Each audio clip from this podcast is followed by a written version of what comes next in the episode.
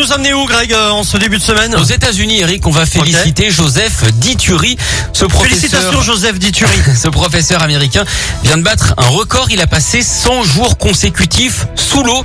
3 mois et 9 jours sans voir la lumière du soleil.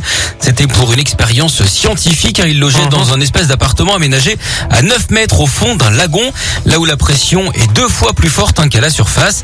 Le projet visait à comprendre comment le corps et l'esprit humain réagissent face à une pression extrême et à un environnement euh, isolé.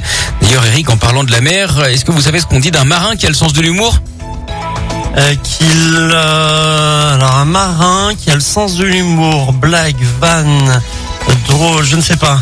Qu'il est trimarrant, Ça marche. n'est-ce pas Bravo, Greg. Merci beaucoup. Allez, on se retrouve à 11h. À tout à Au l'heure. revoir La suite, c'est Kinvey, Tu mentais et Imagine Dragon.